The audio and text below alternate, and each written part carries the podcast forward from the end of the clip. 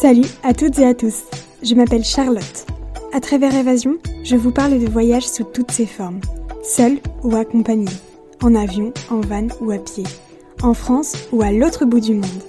Tous ces voyages ont au moins un point commun, ils ont changé des vies. Le voyage a tellement à nous apprendre, c'est une merveilleuse façon de se découvrir soi-même. Je pars à la rencontre d'une ou d'un invité pour parler de son évasion à travers le monde qui l'a aidé à devenir la personne qu'elle est aujourd'hui. Si vous souhaitez soutenir le podcast, n'hésitez pas à mettre une note et un petit avis sur Apple Podcasts ou iTunes et à parler d'évasion autour de vous. C'est parti Je vous invite à vous évader avec nous. Bonne écoute Lorsque vous allez quelque part, si vous allez en solo, n'hésitez pas à aller vers les locaux et à, apprendre des mots dans, leur langue.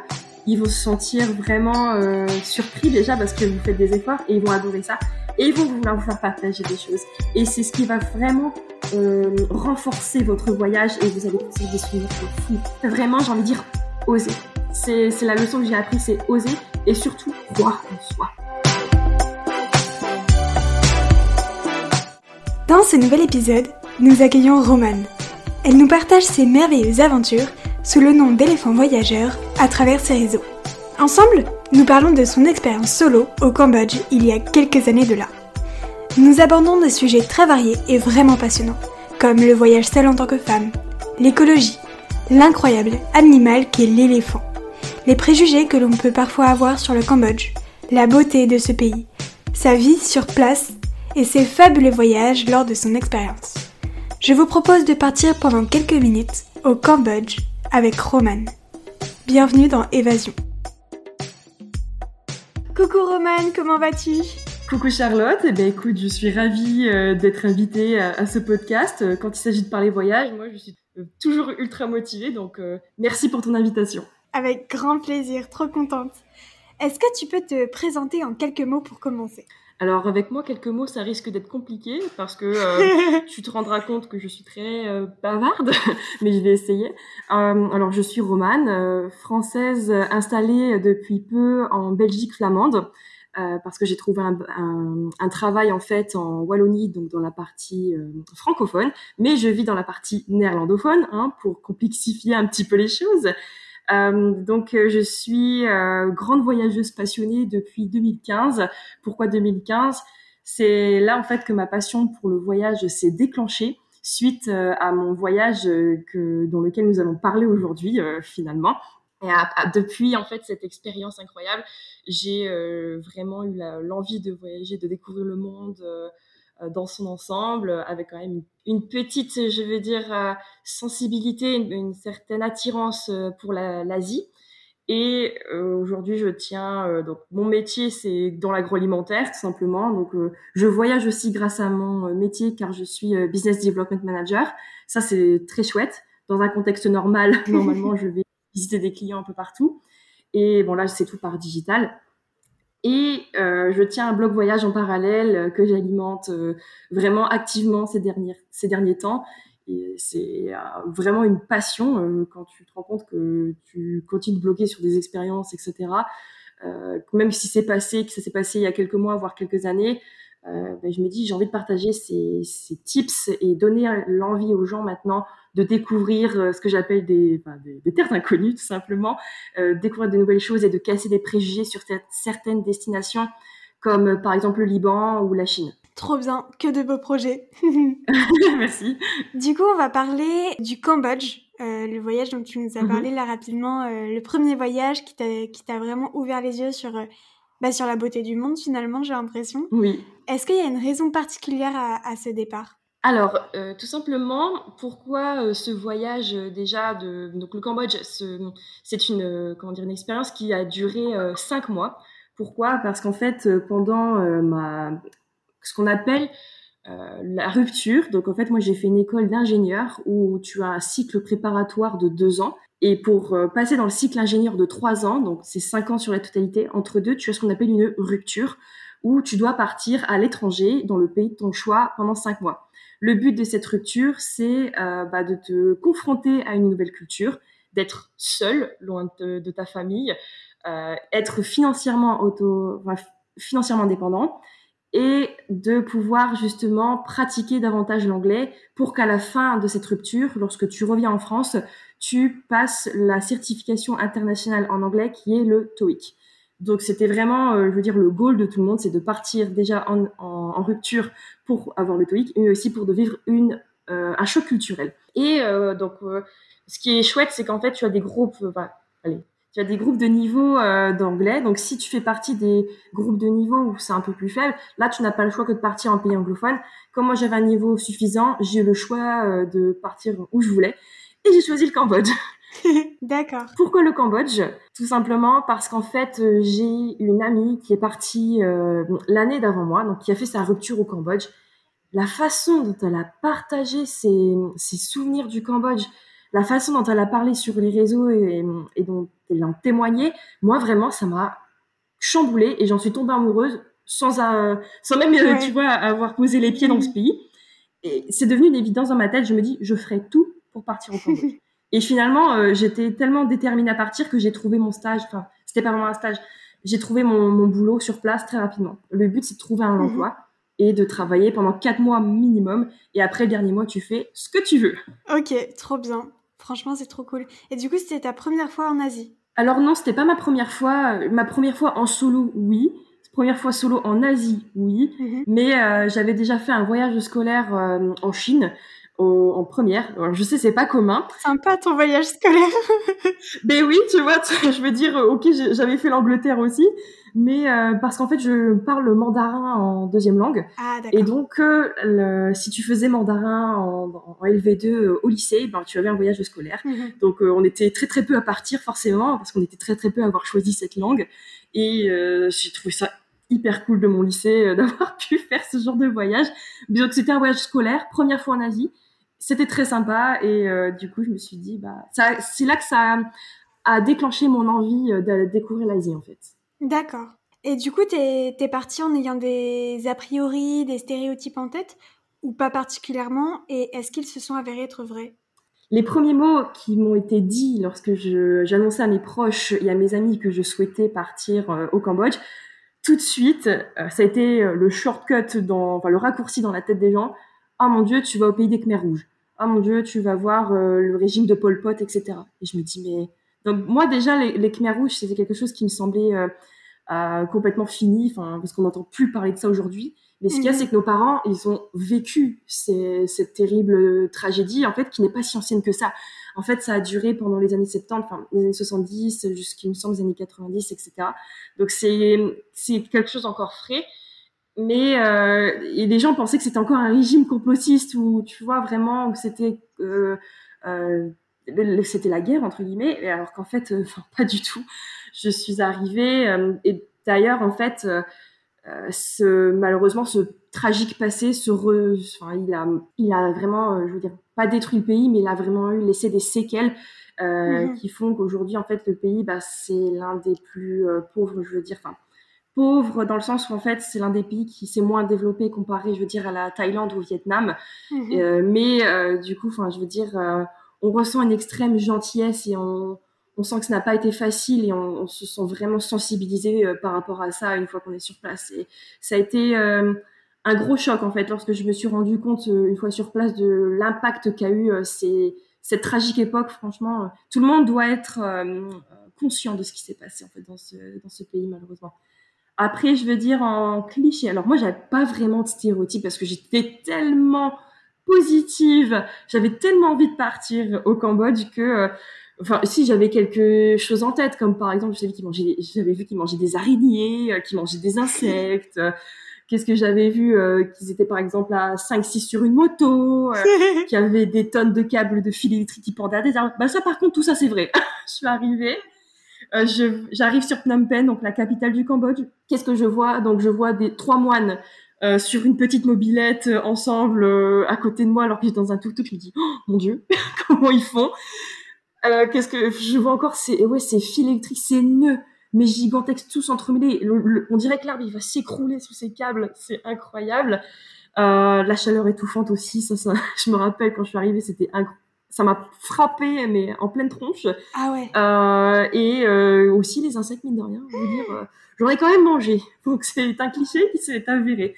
Araignée, euh, à criquet, asticot, ce que tu veux, oui oui. Enfin, c'était en snack, hein, je te rassure, c'était pas au repas de tous les jours. Ah oui, mais quand même. non, c'était très chouette. Donc certains, ces clichés-là, oui, ce sont, ils sont très vrais. Ok, bah dis donc. Et est-ce que tu avais des appréhensions avant le grand départ ou pas? Plusieurs mois avant, non, j'étais ultra excitée, j'avais qu'une envie, c'était vraiment de partir. Euh, en plus, bon, tu vois, Mhm. j'avais euh, juste quelques semaines avant vécu une rupture euh, personnelle, donc du coup, euh, bah moi, forcément, j'avais qu'une envie, c'était de prendre le large et de me vider la tête. Euh, je voyais en plus moi mes autres camarades de promo qui partaient avant moi, parce que moi, je suis partie euh, après par rapport aux dates en fait de la- de l'avancée du contrat. Mon contrat, en fait, dans l'hôtel où j'ai travaillé, il commençait plus tard. Et je, donc je les voyais partir, je me dis vas-y, j'ai trop de partir. Mais euh, en fait, moi j'ai peur de l'avion. Grande voyageuse passionnée qui a peur de l'avion, on va le souligner quand même. Et quand je me suis retrouvée euh, dans, toute seule dans cet avion, je me suis dit, Oh, mais qu'est-ce que tu fais? Mais je fais quoi? Mais, mais Romane, tu es folle, tu pars toute seule dans un pays que tu ne connais pas, euh, et ça va être un gros choc. Tu n'as rien, tu n'as rien t'accrocher là-bas entre guillemets. Et donc ça, ça a été l'appréhension, tu sais, de dernière minute. Ouais, ouais. Euh, je crois que je l'ai eu aussi un petit peu avant de partir dans l'aéroport à euh, Charles de Gaulle quand je vois mes parents. Je dis au revoir, je suis sur le, tu sais, le, le tapis coulissant où tu Ouais. les vois s'éloigner. Mais en fait, comme les gens m'ont vu toute seule, et ben tout de suite ils sont venus vers moi, d'autres voyageurs, ils m'ont dit bah qu'est-ce que tu fais, Euh, qu'est-ce que, pourquoi tu es là? Et dans l'avion, c'est ce qui s'est passé. J'étais un couple d'Australiens qui m'a tout de suite rassurée euh, et qui m'ont vraiment été super sympas. Ils avaient été au Cambodge 10 ans avant moi et du coup ils m'ont fait mais rêver. Et là je me dis ouais c'est bon en fait je fais là, je fais le bon choix. Donc non j'ai pas eu d'appréhension particulière en fait. ok, tant mieux. Et du coup, euh, tu nous l'as dit à plusieurs reprises, euh, tu es partie seule. Mhm. Pour toi, quels sont les charmes du voyage seul Euh, les rencontres. C'est clairement ça pour moi le, la, la beauté d'entreprendre un voyage en solo. C'est euh, tu- c'est marrant parce que tu as l'impression d'être un atome enfin, au- et au- autour duquel gravitent euh, finalement d'autres électrons et d'autres personnes, c'est-à-dire d'autres locaux ou des voyageurs qui te voient seul et disent mais qu'est-ce que tu fais Euh, et, et du coup ils s'intéressent à toi et en plus, si toi Mhm. tu es euh, ouvert d'esprit, si tu es souriant, et, euh, et ben, les gens sont tout de suite euh, attirés, ils ont envie de- d'en savoir plus. Et j'ai vraiment adoré ça. J'ai vécu, euh, notamment euh, par cette solitude entre guillemets, euh, les, les plus belles expériences locales. C'est-à-dire que je vivais Mhm. vraiment à la Khmer. Donc Khmer, c'est le mot que tu utilises pour dire euh, cambodgien ou la langue Khmer, enfin le cambodgien d'un point de vue euh, plus correct. Mhm. Et donc, euh, j'ai vraiment vécu le mode de vie à la Khmer, dans le sens où je passais la plupart du temps avec mes collègues de l'hôtel qui étaient tous des Khmer. Et euh, comme ils voyaient que j'étais seule, mais que j'avais envie de découvrir le pays, et ben tous les week-ends, pendant notre unique jour de congé dans la semaine, en fait, on faisait des choses incroyables. Euh, je me suis retrouvée invitée à des mariages locaux. J'en ai fait au moins 3-4 euh, sur 4 mois. Tous les mois, j'avais un, un mariage. C'était extraordinaire. C'est toutes ces petites choses. Et, et quand tu es tout seul, bah, personnellement, moi, j'ai pas envie de rester toute seule non plus.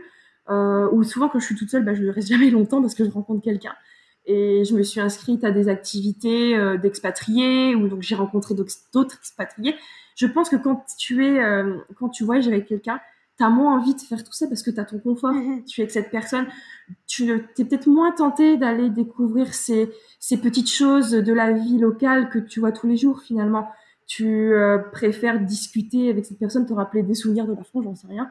Et qu'avec, je sais que si j'étais partie avec quelqu'un au Cambodge, j'aurais pas du tout vécu le Cambodge comme je l'aurais vécu Ouais. Euh, il, y a, il y a six ans en Mhm. fait. Ok. Et du coup, est-ce qu'il y a euh, des inconvénients pour toi et si oui, quels sont-ils? Alors, euh, à voyager seule, oh, franchement, j'en vois pas. je suis une grande passionnée du voyage solo pour te dire. Peut-être, euh, je dirais, euh, des fois, si tu as envie d'avoir un bon délire avec quelqu'un qui n'a pas forcément les mêmes références que toi le soir dans ton auberge, ça peut être compliqué. Mais Mhm. honnêtement, euh, je sais que pour, même en n'ayant pas voyagé solo une fois, en étant en auberge jeunesse, par exemple, j'étais avec ma sœur au Sri Lanka, euh, bah, il y avait quand même des gens avec qui parler, tu vois, ou je veux dire, Mhm. ça, ça reste là. Franchement, je veux dire, peut-être s'il y a des endroits, En fait, au Cambodge, honnêtement, je l'ai très bien vécu vivre solo. Donc là, je n'arrive pas à te dire euh, des éléments négatifs. J'essaie, même quand je suis, j'ai voyagé en Chine toute seule. Alors peut-être si euh, quand tu as vécu des expériences incroyables, personne ne peut vraiment comprendre ce que tu as vécu si tu ne l'as pas partagé avec cette personne-là. J'avoue, ça c'est peut-être euh, compliqué parce que en fait, à la fin de mon voyage, de mes quatre mois au Cambodge, donc moi j'avais commencé, j'avais voyagé un petit peu de mon côté euh, pendant mes quelques jours de congé dans le pays. Mais ensuite mes parents m'ont fait un très beau cadeau. Ils sont venus me rejoindre pendant mes 15 derniers jours à la fin de mon oh, contrat et ils m'ont dit tu sais quoi, ouais, on va faire un road trip ensemble. Mais c'est moi qui gérais le, le, road trip, tu vois, parce que je parlais la langue locale, je connaissais les méthodes, enfin comment, les petits tips, tu vois. Enfin, je veux dire, j'étais une habituée. Du coup, c'était moi qui traçais l'itinéraire. Ils se sont vraiment laissés porter avec nos backpacks à trois, avec les parents, enfin, génial. Et euh, on a vécu des moments. Et ce week-end, on en parlait encore. Tu vois, quand je leur ai expliqué, voilà, je vais parler du Cambodge. Et ma mère qui me ressort, ah oui, tu te rappelles quand on a fait, euh, quand on a loué des vélos sur cette île, euh, on voyageait à travers les plantes, les, les, champs de bananiers et les rizières, et on avait ces locaux qui nous disaient un sous-soudaï, un petit bonjour comme ça. Et je fais, ah oui, t'as raison, c'est vrai, c'était des super moments. Que ces, que ces moments-là, quand tu dis, quand je suis rentrée du Cambodge et je disais, euh, voilà, je suis allée au Cambodge, ah, c'est bien, c'est cool. Et sinon, c'est que, tu sais, moi aussi, je suis allée au Vietnam ou je suis allée en Thaïlande. Et les gens, tout de suite, se comparaient et je me suis pas sentie comprise. Je me suis dit, mais attends, euh, les gens, en fait, n'étaient pas euh, triggered, enfin, intrigués, voilà, par ton, ton voyage. Et ça, j'avoue, ça, c'est la partie difficile. Quand tu, tu voyages seul, t'as pas forcément créé de, de connexion avec une certaine personne qui fait que, par exemple, en a, en un son, il y a, il y a parfois, des sons qui te rappellent euh, ce moment, ou des odeurs, ou, des mm. images. Et là, tu peux dire Ah, tu te rappelles? Ouais, ouais, tout à fait. Là, non, t'es tout seul. Ouais, ouais. Mm. J'ai eu des frissons pendant ton récit sur ton road trip avec tes parents. C'est vrai? C'est tellement beau comme expérience de pouvoir faire ce genre de voyage avec ses parents. C'est. C'était magique. Franchement, euh, c'est une expérience qui restera jamais gravée dans ma mémoire parce que euh, c'était aussi pour eux une grande expérience. Ils avaient euh, jamais été en Asie avant. Ils avaient déjà vu des pays, enfin je veux dire, tu vois, par exemple, ils avaient fait Turquie, Tunisie, et des, des choses comme cela. Et donc ils avaient jamais pris le backpack déjà non plus.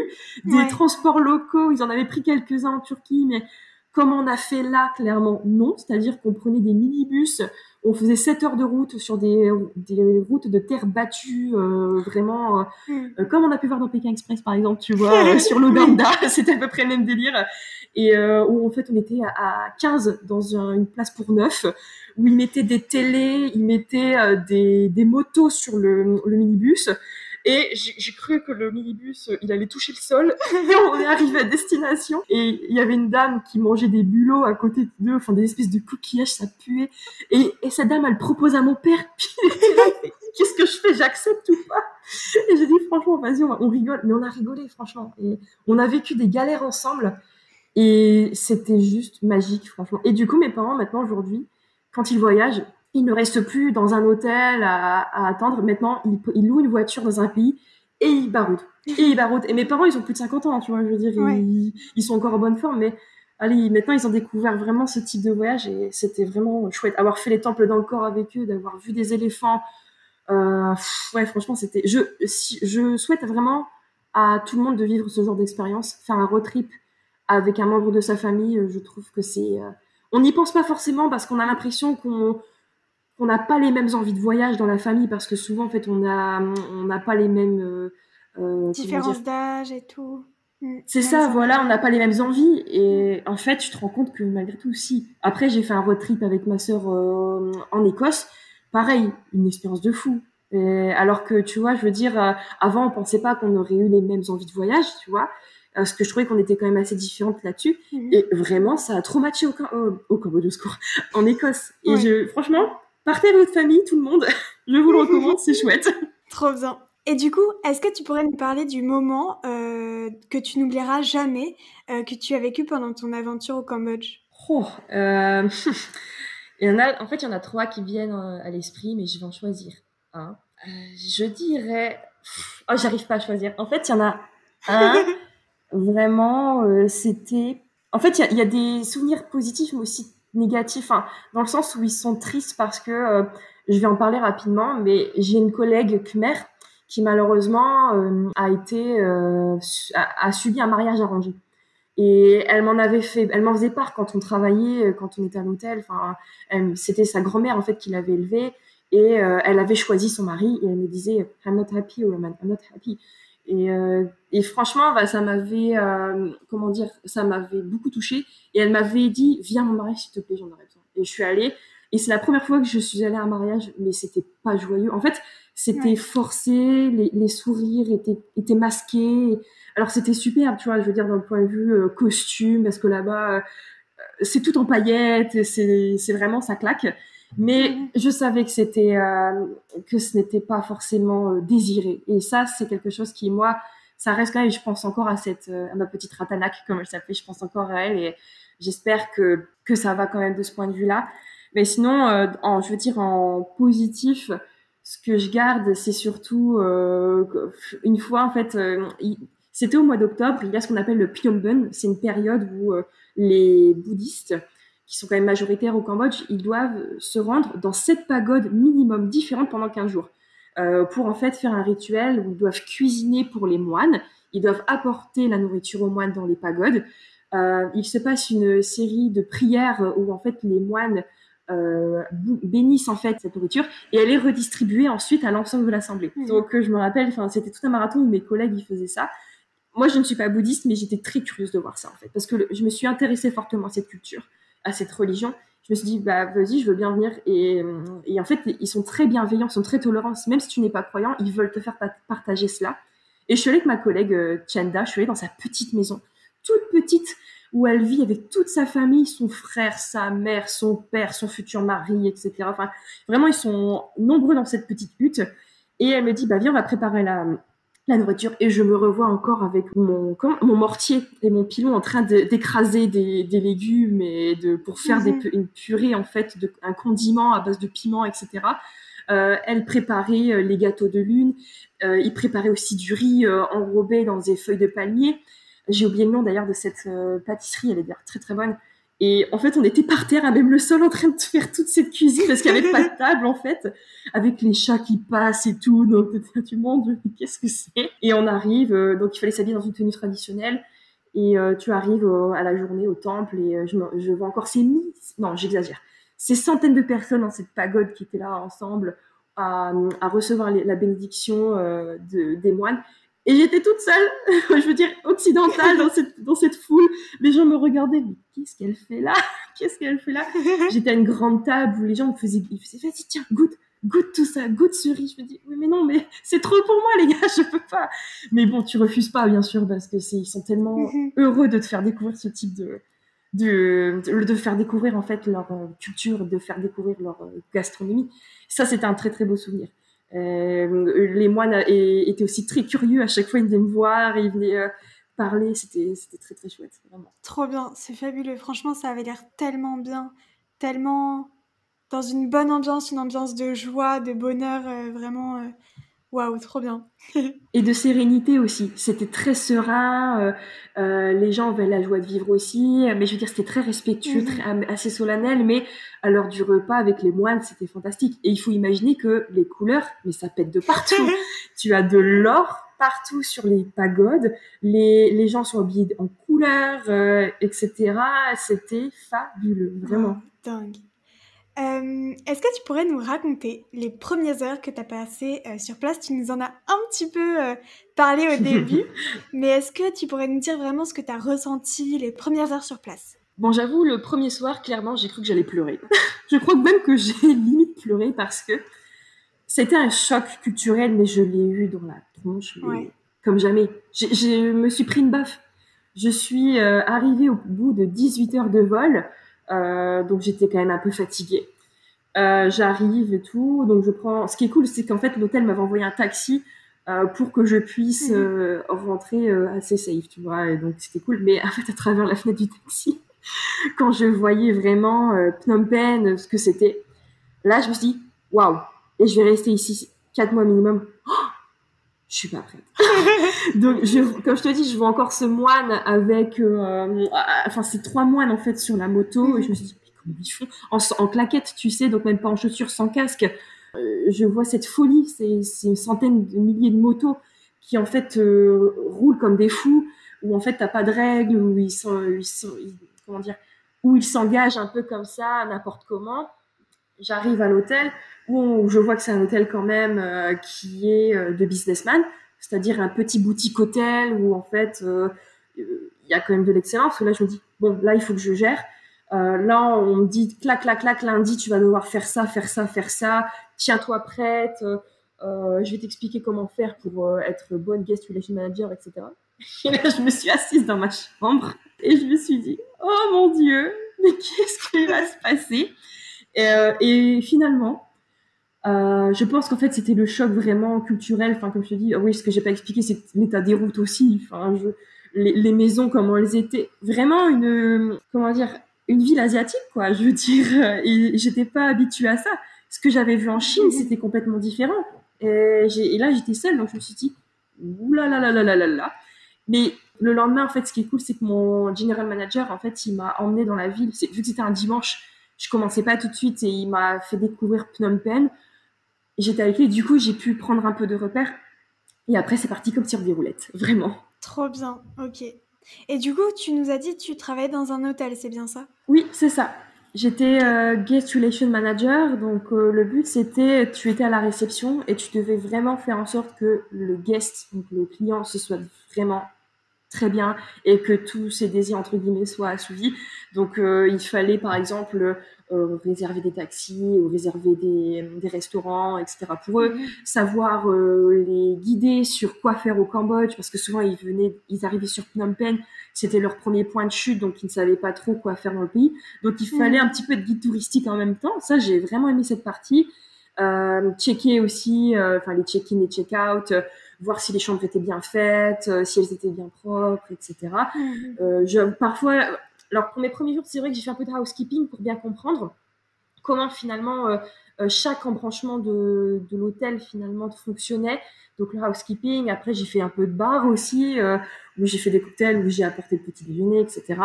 Et c'était une super expérience parce que, bah, mine de rien, mon anglais a quand même été mis à rude épreuve tout au long de la journée puisque tu avais des clients beaucoup qui venaient d'Australie, euh, des États-Unis, et donc leur accent était quand même très prononcé. Donc ça, maintenant, j'y suis habituée grâce à cela. Et c'était euh, quand même, c'était une bonne expérience, j'ai envie de dire, parce que ça m'a permis de découvrir le tourisme, l'univers euh, de l'hôtellerie. C'est, c'est pas facile, je dois dire, vraiment. Je tire mon chapeau à ces personnes qui travaillent en hôtellerie parce que je trouve que c'est quand même un métier formidable. C'est complexe, mais c'est tellement intéressant. Franchement, je suis contente de cette expérience. C'était incroyable. C'est vrai que l'hôtellerie, c'est vraiment fabuleux. C'est beaucoup de travail, mais c'est une satisfaction et un plaisir de faire plaisir aux clients, en fait, qui c'est fou, c'est trop bien. C'est ça. En fait, tu, fais la personne, tu fais en sorte qu'elle passe un moment bien-être, mm, mm. qu'elle se sente bien chez toi. Et bah, c'est bête, mais quand tu vois un petit commentaire TripAdvisor avec ton nom mentionné, ou alors quand on fait référence à toi, bah, ça te met du baume au cœur. Ça, ça te refait ton mot, à limite. ouais. Et du coup, comment tu qualifierais euh, l'ambiance générale au Cambodge, un peu le style de vie euh, J'ai cru comprendre que c'était un petit peu la folie, euh, mais est-ce qu'ils sont plutôt chill ou est-ce qu'ils sont plutôt... Bah, J'imagine pas qu'ils soient très stricts comme on peut l'être par exemple en France ou en Allemagne par exemple? Non, pas du tout. Et justement, en fait, en parlant de cette folie que l'on peut revoir dans le trafic routier, elle est en complète opposition avec le mode de vie khmer. Vraiment, le mode de vie khmer, c'est à la cool. C'est très chill, vraiment. Et c'est chouette. Parfois, c'est un peu agaçant, je dois avouer, parce que c'est toujours non, mais later, later. Euh, maybe in two days. Tu vois, et je me dis non, non, c'est maintenant qu'il faut le faire. Euh, donc non, vraiment, euh, les gens sont pas stressés. C'est juste en fait sur les motos. en fait, tu penses au premier, au premier abord que c'est fou parce que tu entends klaxonner de partout, tu les vois s'embourber à fond euh, dans les euh, dans les ruelles, euh, ils s'expriment parfois fort parce que ça crie un peu. je veux dire à Phnom Penh hein, surtout. Mais ailleurs, ça, ça va, je veux dire, c'est pas du tout le même délire. Non, vraiment, j'ai bien aimé cette cette chillitude, j'ai envie de dire, ces vibes très cool que l'on peut ressentir. Euh, pas du tout stressé comme nous on peut le sentir en Europe euh, par exemple. Et j'avoue que ça, ça m'a, ça m'a fait grand bien finalement. Est-ce que tu pourrais nous parler des trois endroits que tu as préférés au Cambodge? Deux ou trois endroits que tu as vraiment aimés et que tu nous recommandes d'aller voir, par exemple, si on est de passage au Cambodge? Oui, bien sûr. Alors, un endroit que j'ai beaucoup aimé, c'était Battambang. C'est une ville qui se situe à plus ou moins 5 ou 6 heures de bus euh, de Phnom Penh, euh, qui est pas très loin d'un lac qu'on appelle le Tonle Sap. Et Battambang, que j'ai bien aimé, c'est... Euh, alors au début, on pourrait se dire qu'elle n'a pas vraiment de charme, cette ville. Mais justement, en fait, c'est l'une des plus grandes villes du Cambodge, mais qui a un aspect très campagne. Très...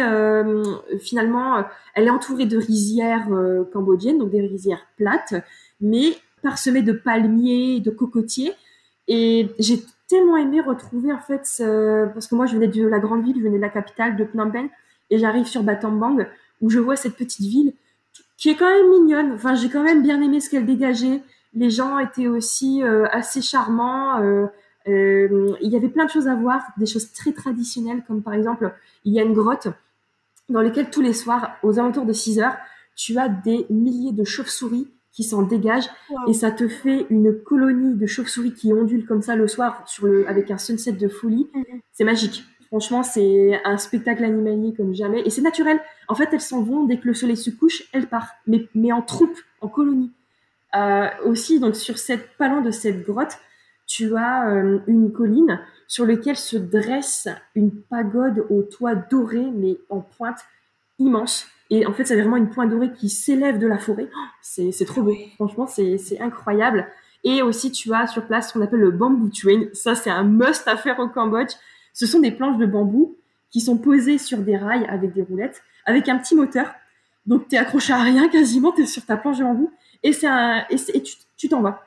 Tu t'en vas en ligne droite comme ça et tu traverses la rizière, euh, les rizières euh, cambodgiennes euh, parsemées de verre, d'eau, etc tu vois les gens travailler en fait euh, dans le riz et c'était euh, waouh, c'était oufissime franchement comme expérience. Tu vois, c'est ça paraît pas, mais ce que tu vis à pleine vitesse où tu prends cette colorimétrie euh, et cette rusticité dans, en plein dans les yeux, je veux dire, mhm. c'était magnifique, vraiment.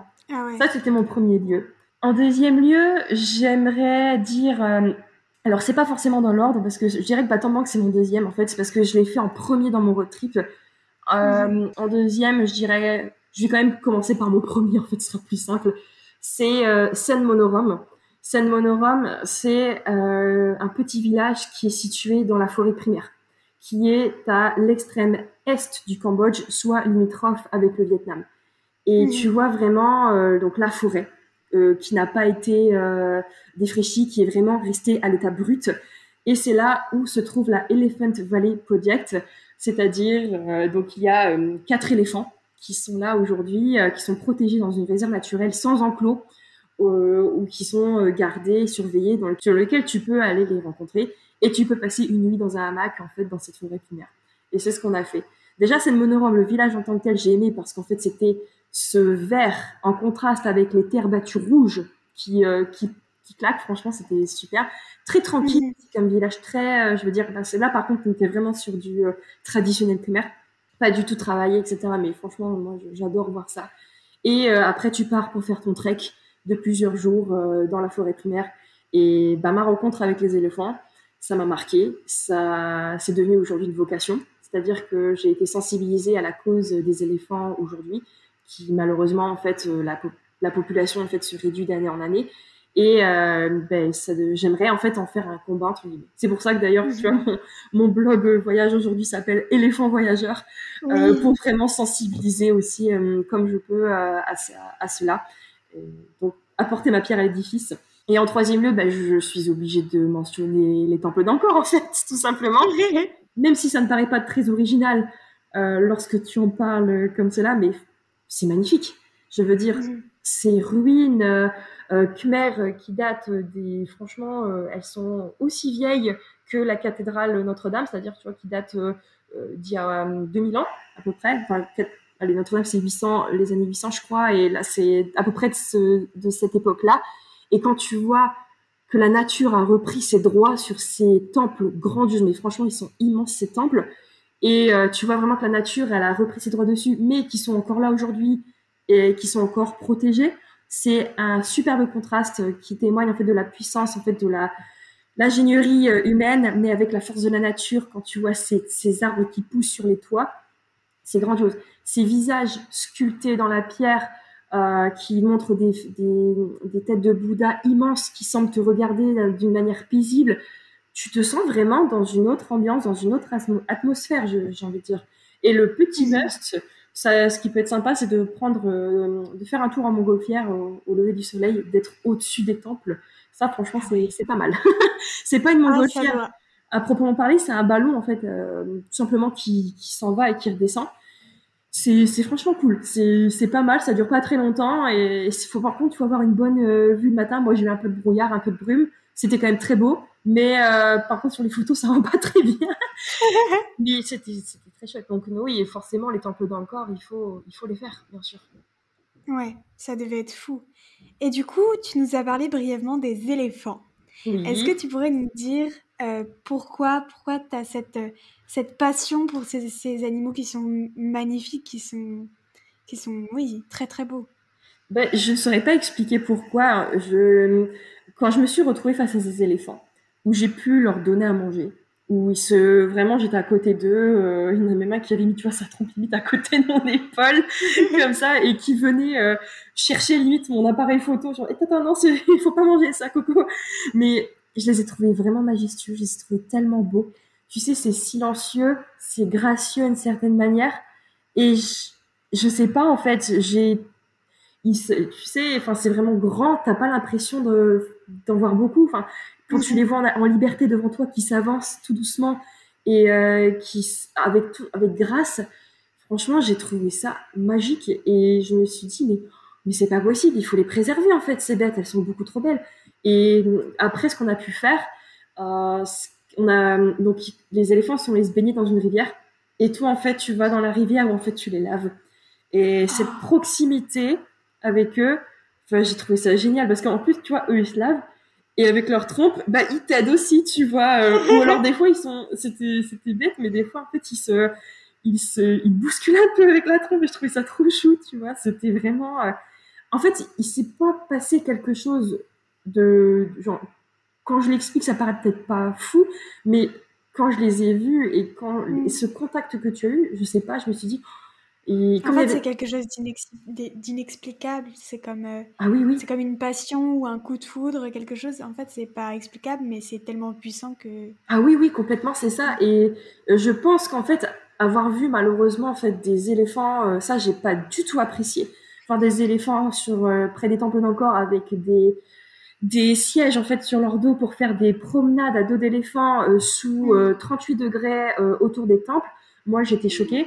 Et bah, d'ailleurs, en fait, deux mois après mon retour en France, j'ai appris qu'un de ces éléphants était décédé. En fait, il a succombé à la chaleur et à la déshydratation. Et, et en fait, et là, je me suis dit, non mais attends, tu te rends compte, tu as vu quatre éléphants. Il en reste plus beaucoup, vraiment, dans le pays.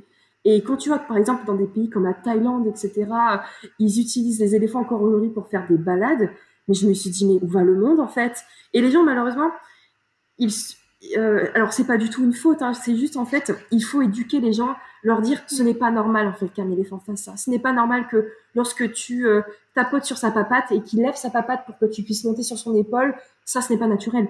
Un éléphant il n'est pas fait pour ça en fait. C'est un animal sauvage en fait et oui. il n'est pas censé être dressé comme ça. Ben non, pas du tout. Et le problème, c'est que comme on voit des films depuis toujours où on voit euh, des gens, euh, bah c'est con, mais comme dans Aladdin, après un Ali, c'est bien lui, tu vois, où il monte sur le dos d'un éléphant, bah on, a, on se dit, bah c'est normal. Oui, voilà, ou Dumbo. Et, et ça, c'est quelque chose euh, bah, qui malheureusement n'est pas fait. Et, et là, en fait, je, pense que j'ai eu un choc à ce moment-là quand on m'a dit que voilà, il en restait plus beaucoup et que toi, tu les vois, c'est si beau et tu dis, faut que... non, les gars, faut arrêter en fait. Vraiment, il faut. tu as des des réserves. Il faut bien se renseigner sur les réserves naturelles. Est-ce qu'elles sont si bien, euh, euh, je veux dire, protectrices comme elles euh, as ça, c'est facile. Il suffit de faire des recherches sur chaque sanctuaire. comment sont traités les animaux? Comment ils sont nourris? La fréquence à laquelle ils accueillent des visiteurs. Nous, clairement, on était quatre sur deux jours. Quatre. Donc clairement, c'était, tu vois, respect de l'animal. Je veux dire, on y était. Euh, déjà, s'il y, a des balades, moi j'ai envie de dire, les gars, il faut refuser. Je suis désolée, mais ce n'est pas bien. Ou, euh, ou parfois, tu vois, oui, tu des sanctuaires où c'est un peu en mode intensif, où ils sont dans des cages, etc. Euh, là, il faut vraiment euh, bien se renseigner, en tout cas. Mais je peux pas en parler pendant des heures ici, mais moi, c'est quelque chose que je veux développer, que je voudrais en parler de mon côté, en fait, par la suite. Si, si ça intéresse, je veux dire, les gens pourraient aller voir, quoi. Sinon, ça va prendre des heures. Et est-ce que pendant ce voyage, tu t'es senti en danger à quelques moments que ce soit? Laisse-moi réfléchir. Euh, est-ce que je me suis sentie en danger? Bah non. Je pense qu'en fait, j'étais euh, aussi un peu naïve à l'époque, tu sais, parce que j'avais 20 ans. Euh, j'étais un petit peu dans la folie, en mode oui, tout va bien, peace and love, je au Cambodge, les gens sont, les gens sont gentils, il va rien de m'arriver. J'ai commis des imprudences que je ne referai peut-être pas aujourd'hui, mais j'étais tellement en mode non, mais tout va bien, qu'en fait, je les ai fait, mais il m'est rien arrivé. Par exemple, ce que je faisais, comme je ne voulais pas prendre le tuk-tuk pour aller au travail, je prenais ce qu'on appelait des motodocs, donc des mototaxis, c'est-à-dire que tu as des personnes lambda. Ça peut être toi, ça peut être moi, ça peut être n'importe qui, qui en fait te propose de te prendre au dos de sa, enfin derrière sa moto pour quelques dollars, euh, dollars américains, et il t'emmène là où tu veux. Mais je veux dire, t'imagines faire ça dans un pays en Europe où quelqu'un te dit euh, tu veux venir derrière moi pour quelques euros, je t'emmène où tu veux? Tu ferais confiance, euh, je veux dire, à quelqu'un comme ça? Honnêtement, je sais pas si je en, Europe, voilà, quoi que si, en fait, je suis un peu folle sur les bords pour euh, certains trucs, tu vois. Donc, je pense que limite, je le tenterai quand même. Mais euh, je sais que euh, je le faisais, par exemple, à 5 heures du matin quand je rentrais de boîte, où il faisait nuit noire. Il y a un moment, je me suis dit, quand même, sur la moto, bon, ça se trouve, le mec, il va n'importe où, euh, où je vais pas le voir. Et en fait, il peut m'arriver n'importe quoi. en fait, non. Il m'est jamais rien arrivé. J'ai, je veux dire, non, honnêtement, je me suis jamais sentie en insécurité, je crois. Je crois pas, honnêtement. Bah tant mieux, ok, trop cool. En fait, c'est l'un des pays. Moi, quand je suis arrivée là-bas, on m'a dit c'est l'un des pays les plus safe. C'est-à-dire que euh, quand tu voyages solo, c'est pour une première fois, bon, ok, tu as le choc culturel, mais euh, c'est quand même assez safe dans le sens où les gens ne vont pas te faire de mal.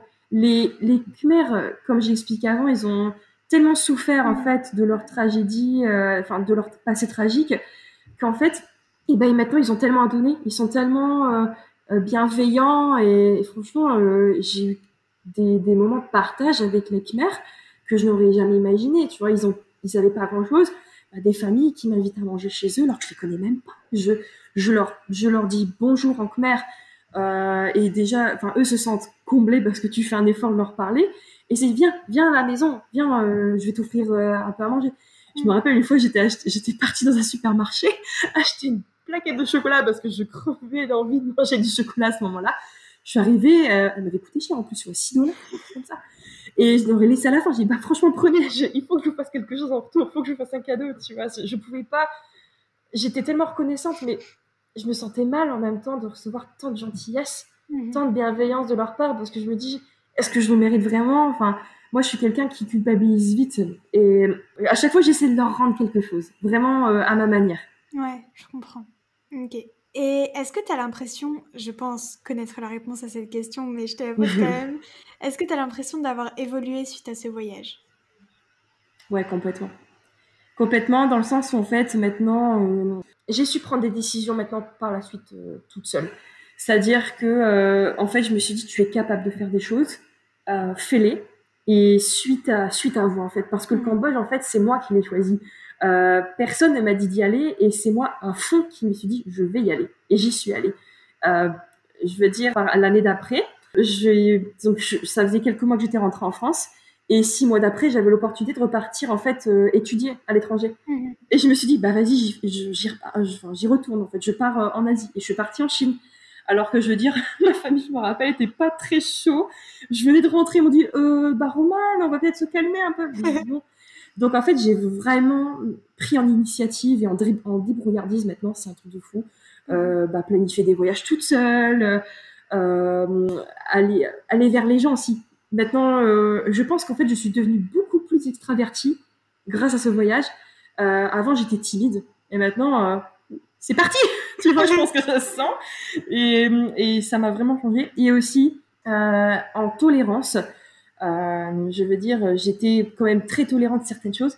Par contre, j'avoue que malheureusement, j'ai perdu en tolérance sur certaines choses, mhm. euh, dont, euh, alors je veux pas me faire passer pour euh, la anti-française, mais euh, en fait, il y a des comportements de Français qui m'ont déplu en fait au Cambodge, et je me suis éloignée de la communauté française, et en fait, je mhm. me suis vraiment rapprochée des autres. Donc en fait, j'ai vraiment manqué de tolérance par rapport à ça, et ça, c'est pas bien, je le sais, mais j'ai travaillé dessus, euh, j'ai changé ce, ce caractère, mais vraiment, je veux dire, sinon, en, comment ça m'a changé, je dirais vraiment euh, prise d'initiative euh, et aussi, j'ai envie de dire positive, positivisme en fait. Je suis beaucoup plus positive et je vais à fond, je me pose plus de questions. Euh, en mode est-ce que je devrais faire ci, est-ce que je devrais faire ça? Maintenant, je me dis bah bon, en fait, non. Franchement, vas-y, crois, crois, en, crois en toi, crois en tes rêves. Tu as, tu as vécu quelque chose de dingue. Qui dit qu'il ne va pas se passer quelque chose d'encore plus dingue après Franchement, il faut juste tenter. Mm, mm. Ouais, c'est beau ce que tu dis. et je j'invente rien, hein. ça vient vraiment du cœur ce que je dis. J'en suis sûre. Euh, quelle est la plus belle leçon que tu as apprise dans ce voyage? Bah, Je dirais tout simplement de d'oser et d'aller d'aller voir les gens, tout simplement. Parce que si j'avais pas euh, fait preuve d'autant d'ouverture d'esprit euh, envers la culture khmer, envers le mode de vie khmer et les religions bouddhistes, etc., j'aurais jamais vécu tout ce que j'ai vécu, ce modèle avec khmer ça se trouve, je serais restée avec la communauté d'expatriés, qui était très bien aussi. Hein, je dis pas, je me suis fait des très bons amis, euh, mhm. que ce soit singapouriens, coréens, américains, irlandais. C'était, je veux dire, la communauté d'expatriés très chouette. Il n'y a pas de problème. Mais franchement, moi, je ne retiens quasiment que les expériences mères que j'ai vécues. Et, et, donc, ce que j'ai envie de dire aux voyageurs aujourd'hui, c'est lorsque vous allez quelque part, si vous allez en solo, n'hésitez pas à aller vers les locaux et à, apprendre des mots dans, leur langue. Ils vont se sentir vraiment euh, surpris déjà parce que vous faites des efforts et ils vont adorer ça. Et ils vont vouloir vous faire partager des choses. Et c'est ce qui va vraiment euh, renforcer votre voyage et vous allez construire des souvenirs de fou. C'est grâce à ça que j'ai pu aller dans des, dans des mariages traditionnels, euh, que j'ai pu aller dans des familles que je ne connaissais pas. Enfin, vraiment, j'ai envie de dire, oser. C'est la leçon que j'ai appris, c'est oser et surtout croire en soi. Je suis tellement d'accord avec toi. Ah, super. On va parler un petit peu de bad mood. Ok. Euh, pendant quelques instants. Vas-y. Est-ce que tu as eu des coups de blues pendant ton voyage? Oh que oui. euh, bah déjà en fait financièrement ça a été compliqué parce que euh, j'étais payée à la CMER forcément et mon salaire était dérisoire. Et donc en fait j'étais un peu stressée par rapport à ça parce que euh, euh, il y a un moment en fait, donc en fait quand je suis arrivée à l'hôtel, on m'avait proposé de dormir en fait quelques quelques jours le temps que je trouve un logement par la suite. Et moi, j'avais pas percuté qu'en fait, ces logements, en fait, c'était décompté de mon salaire. Et quand j'ai vu ma fiche à la fin, j'ai fait oh mon dieu, comment je fais pour vivre avec 150 dollars par mois en fait? Vraiment, c'était, euh, j'ai, là, j'ai déchanté. Je me dis mon dieu, comment je vais faire? Un gros coup de panique. Mais finalement, en fait, j'ai eu du soutien de mes proches qui m'ont dit t'inquiète pas, on va t'aider, etc. Puis j'avais beaucoup économisé aussi euh, pendant mes anniversaires et Noël précédents pour ça. C'est juste que dans ma tête, je m'y attendais pas et c'était un choc. Ouais. Et donc euh, ça, ça a été un peu compliqué. Mais finalement, je dis, et tu sais quoi, au pire, fuck it.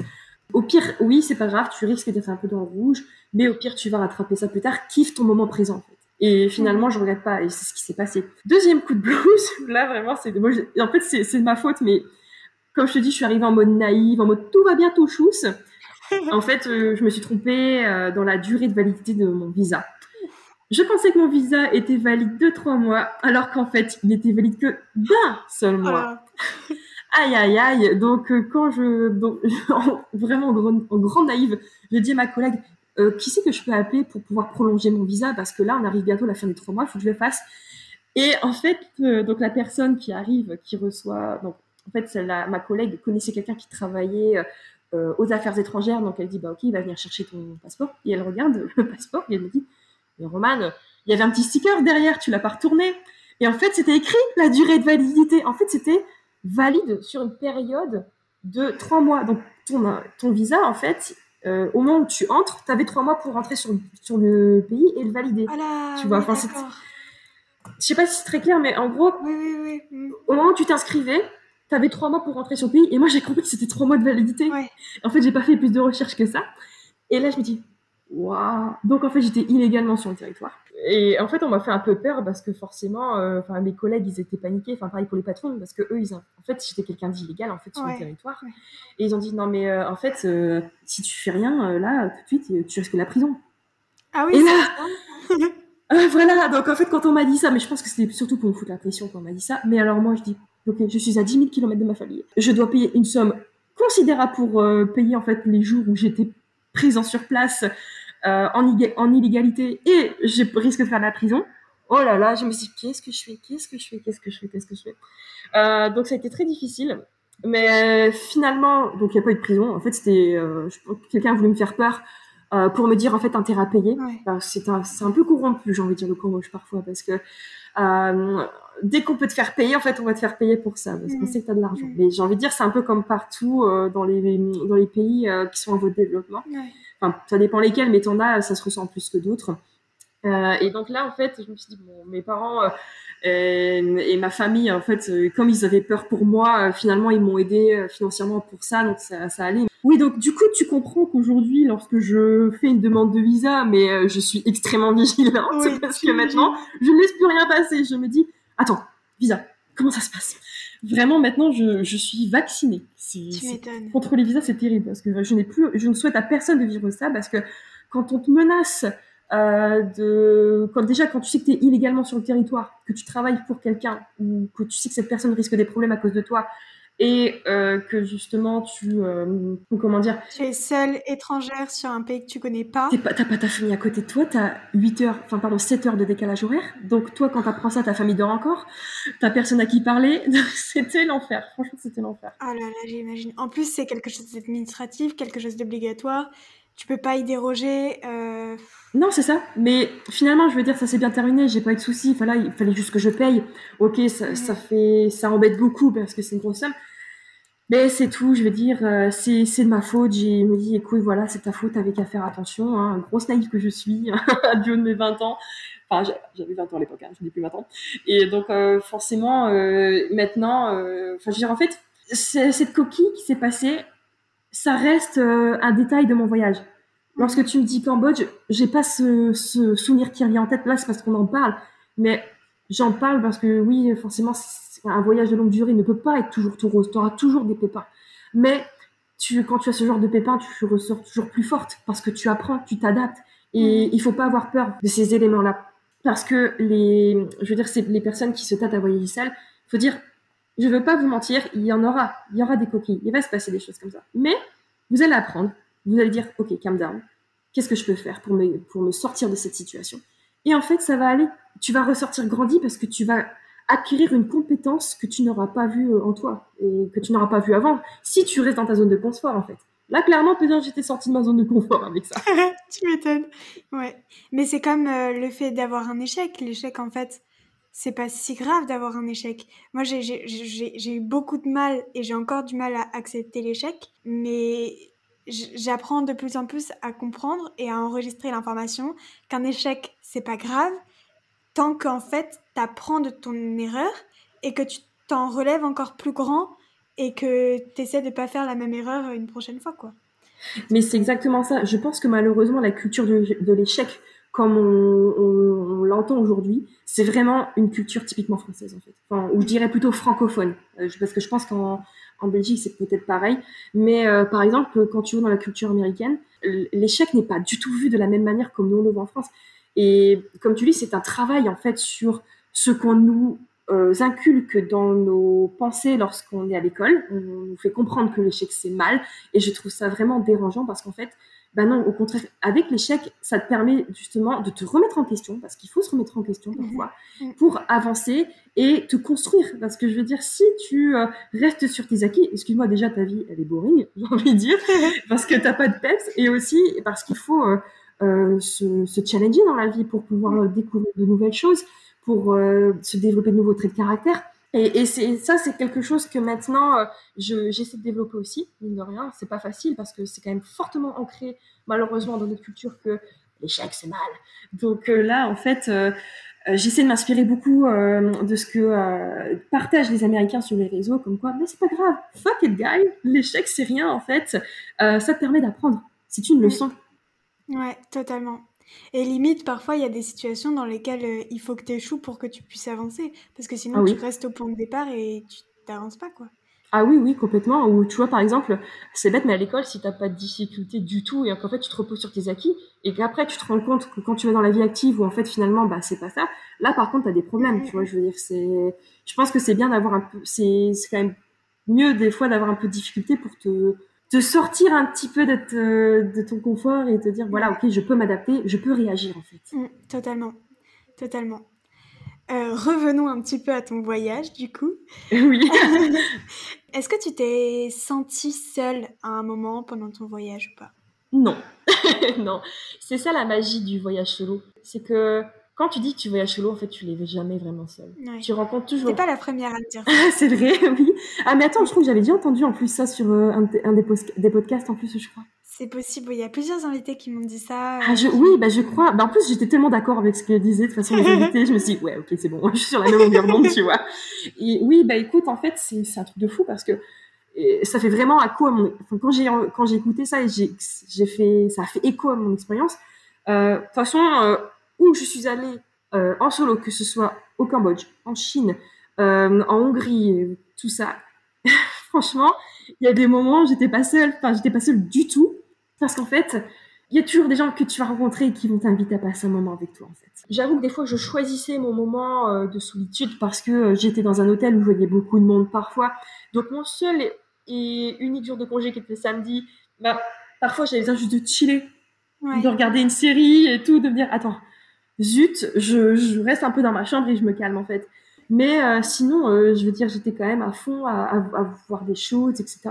Ce que j'aime bien faire quand je suis seule, c'est me poser et admirer la foule, admirer les gens euh, qui passent, qui vont, qui viennent, qui discutent. Je trouve ça fascinant en fait. Euh, je sais pas parce qu'en euh, en fait, je parle un peu de la Chine. À un moment, euh, c'était un de de mes plus beaux souvenirs. J'étais dans une province euh, qui était limitrophe avec le Tibet, donc j'étais dans une euh, ville où euh, la communauté tibétaine était majoritaire. Mhm. Et j'avais tellement de préjugés euh, par rapport à la, aux relations entre les Chinois et les Tibétains. Et je me suis posée un moment sur une grande place et en fait, les gens se sont mis à danser parce que c'était le rituel euh, du soir où en fait les gens faisaient une danse ensemble. Mhm. Euh, tu sais, ils adorent faire des danses de rue, les Chinois. Et en fait, les Tibétains et les, Chinois dansaient ensemble à ce moment-là, dans une parfaite harmonie. Et je suis restée pendant toutes les danses à les regarder parce que je trouvais ça tellement cool. Et, je suis restée vraiment un long moment et je me suis dit, en fait, euh, j'aurais pu me sentir nulle, j'aurais pu me sentir, euh, j'aurais pu m'ennuyer, mais en fait, je regardais les autres gens qui se joignaient en fait à la danse, qui sortaient, qui prenaient une pause, qui euh, allaient dans un magasin, qui revenaient et tout, et je me suis dit, ouais, je kiffe, Mhm. Franchement, je kiffe. Et comme j'étais pareil, parfois j'allais au marché euh, nocturne toute seule, je m'achetais euh, des, des snacks où je me posais sur la paillasse par terre où les gens mangeaient. Je mangeais et j'admirais, j'écoutais, j'appréciais ce brouhaha, j'appréciais ces odeurs, euh, ces sons. Et euh, moi, je, je, ne- je ne crains pas la solitude.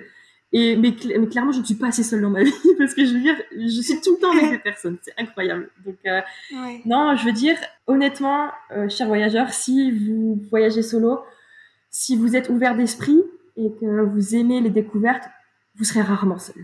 Vraiment. Mais oui, ça, ça me revient. En fait, c'est Isa qui nous avait parlé de ça. Dans son épisode, elle parlait d'Hawaï, elle y est partie seule. Et... Ah oui, ouais, oui, c'est vrai. Et en fait, elle nous disait que clairement, elle était jamais seule. Jamais. Et c'est fou, hein C'est fou. fou, ouais. Parce qu'en fait, j'ai l'impression que parfois, c'est quand, quand tu voyages à plusieurs, bah, des fois, tu dis, ouais, bon, ok, euh, t'as, des- t'as plus de moments d'ennui, je dirais peut-être, c'est peut-être exagéré, mais euh, tu le ressens peut-être plus parce que t'as besoin de chiller un moment, euh, t'es avec tes potes, ou voilà, tu dis, bon, c'est bon, on va prendre du temps et tu sais pas trop quoi faire. Que, euh, que là, en fait, non. Vraiment, euh, je me suis beaucoup moins ennuyée. euh, Enfin, j'ai pas ce souvenir-là, vraiment. Ouais, ouais. mm. Quels étaient tes sentiments principaux pendant ton voyage? Je dirais l'exploration. Toujours découvrir plus en fait euh, sur ce pays et sur cette culture. Ouais. Fascination, je dirais. Euh, euh, J'étais tout le temps fascinée par ce pays. Vraiment, à chaque fois, tous les jours, je me levais le matin. J'étais, comment dire, fascinée par ce mode de vie, euh, ce, déjà ce soleil constant à chaque fois. C'était euh, quand tu te levais euh, à 6 heures du matin euh, avec le soleil, c'était incroyable, j'ai envie de dire. Et aussi, je dirais, gratitude. En fait, à ce moment-là, ce qui, était formidable, c'est que je me rendais compte de la chance que j'avais d'être au Cambodge. Et je, je kiffais en fait mes moments là-bas. Alors, j'avoue, j'étais aussi très excitée de faire mon road trip. J'attendais vraiment que ça, de voir ce que je veux dire. C'est vrai qu'on travaille parfois et c'était un peu épuisant. Euh, parce que je faisais des shifts. En fait, je travaillais tôt le matin ou alors je travaillais tard le soir. Voilà, donc des fois, j'étais un peu fatiguée. Je me dis, bon, j'avoue vivement euh, mon road trip, mais j'étais toujours euh, extrêmement... Allez, j'avais toujours de la gratitude et j'avais toujours de la fascination envers ce pays. C'était incroyable. Il faut y aller pour le comprendre, j'ai envie de dire. Allez au Cambodge pour aller voir. oh là là, ça, ça a l'air tellement bien comme expérience. Enfin, tellement beau comme, euh, comme pays, tellement serein. Enfin, en fait, la façon dont tu, euh, dont tu en parles, on dirait que c'est un pays qui est plein de sérénité, de bonheur, de joie, mélangé avec de l'excitation et de la, du brouhaha tout le temps, mais pas un brouhaha euh, assourdissant qui juste te plombe et genre tu passes une mauvaise journée parce que tu as la tête en compote. Juste un brouhaha qui qui t'élève encore plus et qui te fait bouger encore plus. Et franchement, c'est trop bien. Bah en fait, c'est un petit peu ça. Par exemple, on peut euh, peut-être prendre l'exemple quand tu vas dans une ville italienne, par exemple. Tu as un certain brouhaha, parce que je veux dire, les Italiens s'expriment quand même assez fort. Mais dans un sens, en fait, ça résonne avec la culture, avec la Dolce Vita, euh, où tu les imagines tout de suite euh, posés sur leur terrasse, dans ces ruelles pavées. Donc en fait, finalement, cette euh, frénésie, c'est quelque chose qui est euh, qui est assez euh, fascinante dans un sens. Bon, par contre, j'avoue. J'avoue que les klaxons dans Phnom Penh, ça te casse la tête au bout d'un moment, tu vois. Mais moi, j'y étais habituée. je sais que pour certains voyageurs, je sais que certains voyageurs ont du mal à le vivre et donc en fait, ils quittent Phnom Penh le plus vite possible pour aller dans les. Alors malheureusement, souvent en fait, certaines personnes vont directement au Temple d'Angkor, puis après c'est fini, ils vont en Thaïlande. Je trouve ça très dommage. Euh, ou alors ils vont euh, par exemple à Battambang ou alors dans le sud sur les plages. Et je me dis bah non, en fait, prends quand même le temps. Je sais que ça peut faire peur, je sais que c'est c'est fou euh, de voir tout ces, ce trafic et de cette excitation dans les villes. Mais quand tu prêtes attention, tu vois que les gens sont quand même assez posés, tu vois, ils sont quand même heureux de voir dans les marchés. C'est vrai que les gens, bah, ils s'expriment fort parce qu'ils sont en train de parler des produits. Il y a tellement de monde dans cet espace confiné. Il fait chaud en plus dans ces espaces, dans ces petits marchés locaux mais c'est la vie locale. C'est la vie locale et euh, c'est autre chose que tu vois parce qu'il faut se dire que ça, tu ne le verras pas ailleurs. Quand tu vas rentrer, bah, qu'est-ce que tu vas voir chez toi en fait? Euh, les gens dans un supermarché euh, avec un caddie qui font la tronche. Enfin, je veux dire, euh, bon, je, ok, je suis un peu trop pessimiste. Non, mais je veux dire, je veux dire, j'essayais vraiment de me dire, ok, c'est peut-être, ça peut paraître agaçant, mais c'est pas quelque chose que tu as vu tous les jours, donc essaie de t'imprégner un petit peu de cette de cette atmosphère en fait. Est-ce que tu as des regrets par rapport à ton voyage? Euh, hmm. J'aurais peut-être voulu voir un peu plus de choses, mais qui étaient trop loin et qui n'étaient pas très accessibles en fait sur des courtes périodes. Comme en fait j'avais malheureusement très peu de jours de congé, j'ai pas pu en fait partir longtemps sur de longues périodes avant mon road trip. Ça, je le regrette forcément parce qu'il y a des, jolies choses partout dans ce pays, mais l'état des routes. Enfin, attention, c'était comme ça il y a six ans. Euh, de toute façon, comme je compte y retourner très prochainement, quand on pourra euh, je verrai si les routes se sont améliorées, mais parfois c'était une catastrophe pour aller euh, d'un point A à un point B. Donc je dirais en fait euh, que oui, il y a d'autres endroits que j'aurais aimé voir, mais honnêtement, je regrette rien. Ok, trop bien, super. ça fait maintenant six ans que tu es rentrée. Est-ce que ce voyage au Cambodge t'a a fait évoluer ton mode de vie, ton, mode de fonctionnement Oui, euh, c'est vrai que par rapport à ma consommation, je veux dire euh, d'un point de vue alimentaire, ça a pas mal changé. Il faut savoir que là-bas, euh, bah, j'ai mangé très peu de viande et je me suis rendu compte que ça ne m'a pas manqué tout simplement. Donc aujourd'hui, je suis devenue flexitarienne, c'est-à-dire que je ne mange plus de viande rouge. Les, mes seules et uniques sources animales, ce sont les œufs, le poisson, et parfois je m'accorde un peu de poulet quand je ne peux vraiment pas l'éviter. Euh, dans les restos ou chez les amis par exemple, euh, bah, je me suis rendu compte que ça manquait pas tout simplement, donc j'ai arrêté. Euh, ensuite, tout ce qui est réduction de plastique aussi, ça en fait, j'ai été choquée mine de rien parce que dans certains endroits du Cambodge, c'est quand même assez pollué. C'est-à-dire que tu avais un temple une fois, c'était du côté de Kampong Cham, où tu avais au pied de ce temple qui était très beau, une montagne de plastique et de bouteilles plastiques et dedans tu avais une vache qui était dans ce elle était à l'état sauvage en fait. Elle était dans ce monticule de plastique et elle, elle ruminait tu vois je sais pas ce qu'elle je sais pas ce qu'elle mangeait. Et je me dis mon dieu! Mm. et quand j'ai vu que même parfois à certains endroits de encore certains endroits il y avait des plastiques qui jonchaient sur le sol euh, là j'ai eu un déclic quand même. Euh, je me suis dit c'est quoi cette consommation? Enfin en fait, ce qu'il y a, c'est qu'ils n'ont pas un système euh, comme nous, on a dans, en Occident, c'est-à-dire de traitement des déchets qui aiment développer. Et là, ouais, waouh, là, j'ai eu un, choc. Je me suis dit, bon, là, il faut faire quelque chose parce qu'en fait, euh, la pollution, elle, elle, est sous tous les niveaux, en fait. Elle est aussi là-bas.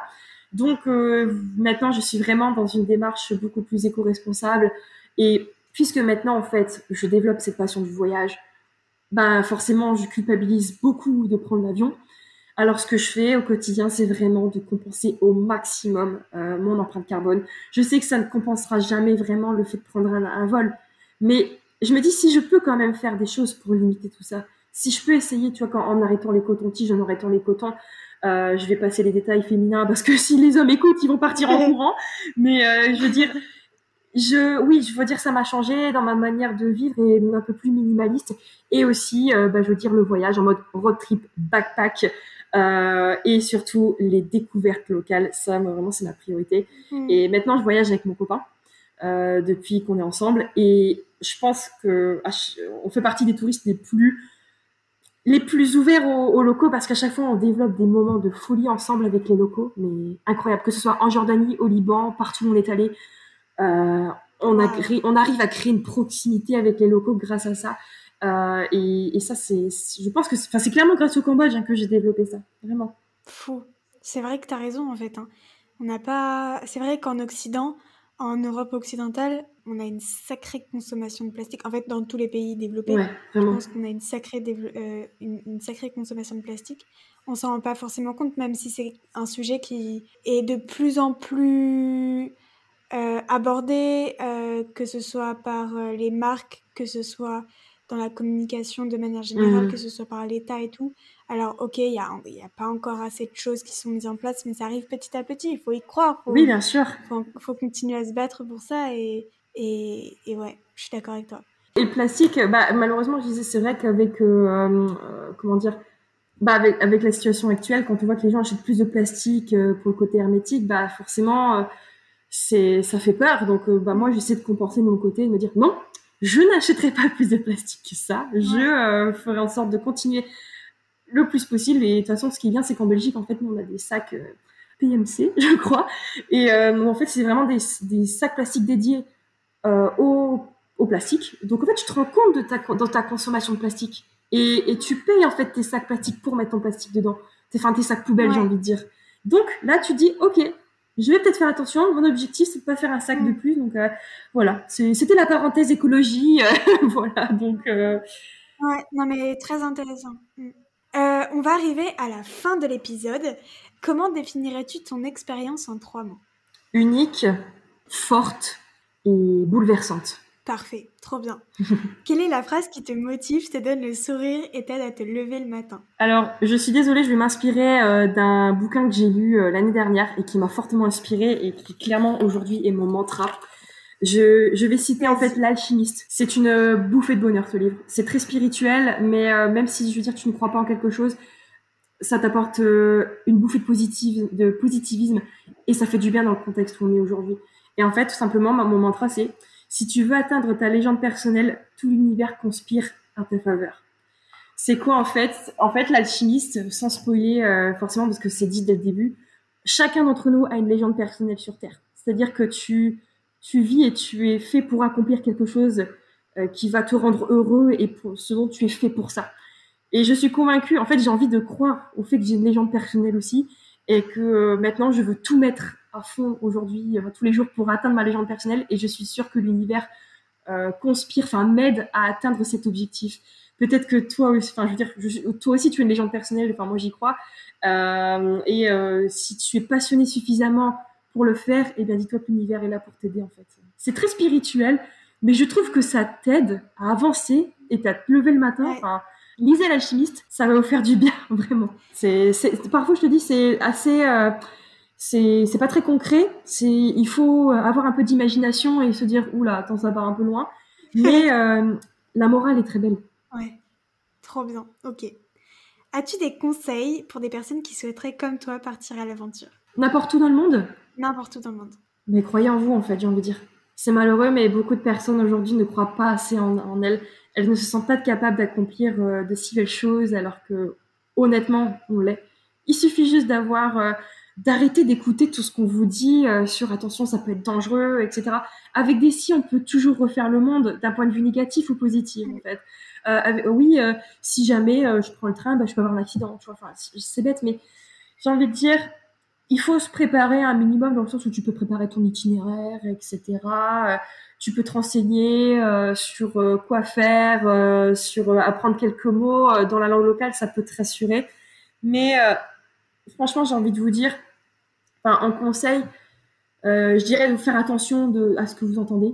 Oui, il y a des conseils qu'il faut prendre en compte parce que certaines régions, forcément, euh, euh, sont plus à risque que d'autres. Donc ça, quand même, faire attention. Mais il faut pas vous dire que c'est pas impossible, en fait. Si vous voyez qu'il y a des gens qui l'ont fait avant vous, pourquoi pas vous Tout simplement. oui, mais je suis un peu timide. Mais c'est pas grave, tu vas apprendre justement à vaincre ta timidité une fois sur place. Parce que tu seras seul, tu n'auras pas le choix. Et tu vas voir que tu vas juste adorer, simplement. Et puis même si t'as pas aimé, si, même si t'as pas aimé voyager solo, eh bien c'est pas grave. Tu l'auras tenté en fait. Qu'est-ce que tu as à perdre, franchement? Totalement d'accord. Après, je vois pas ce que j'ai d'autre à dire en conseil parce que, en fait, moi j'ai toujours fait ça au feeling. Je me suis euh, toujours écoutée. En fait, je me suis révélée en même temps en me disant, bah voilà, tu peux faire ça. Vas-y, fais-le. Vas-y, euh, voilà. Et oh, je dirais peut-être aussi ne pas se mettre de pression, franchement. Ne vous mettez pas de pression de malade à, à respecter telle ou telle chose, tel ou tel itinéraire, etc. Laissez-vous une période de liberté parce que parfois, vous allez rencontrer des locaux et qui euh, peut-être vont vous inviter chez, vous, chez eux à prendre un repas, etc. Eh bien, euh, laissez euh, cours à cette improvisation. Mm-hmm. Laissez-vous des moments off où vous allez dire, ok, bah voilà, et même si tu as un truc de prévu, bah dis-toi, bah, c'est pas grave, au pire, je le reporte et je vais vivre ce moment de folie. Trop bien, c'est parti. Voilà, let's go les gars Merci beaucoup Romane pour cette, euh, cette évasion au Cambodge, c'était fabuleux. Ben, merci à toi et euh, ben, j'espère en tout cas que ben, les auditeurs qui nous écoutent vont avoir envie de découvrir le Cambodge, qui, qui vont justement euh, aller au-delà des préjugés qu'on peut avoir, comme par exemple j'explique avec les premiers rouges, etc. Euh, c'est un pays magnifique qui n'attend que vous et les Cambodgiens seront vraiment vous accueillir et allez-y franchement. Totalement d'accord. C'est parti. je, prends mon, je prends mon billet. Je vais. Ah bah je viens avec toi. J'y retourne avec plaisir. Trop bien. Merci du fond du cœur d'avoir écouté l'épisode, en espérant qu'il vous a plu et qu'il vous a donné envie de vous évader.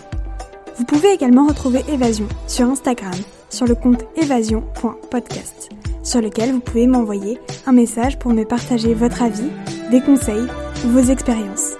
Si vous avez aimé cet épisode, n'hésitez pas à mettre une petite note positive et un avis sur Apple Podcast ou iTunes. Ça ne prend que deux minutes et ça m'aide vraiment beaucoup. Sur ce, je vous dis à la semaine prochaine et surtout n'oubliez pas que comme l'a dit Olivier Folmy, voyager, c'est partir à la découverte de l'autre. Et le premier inconnu à découvrir, c'est vous.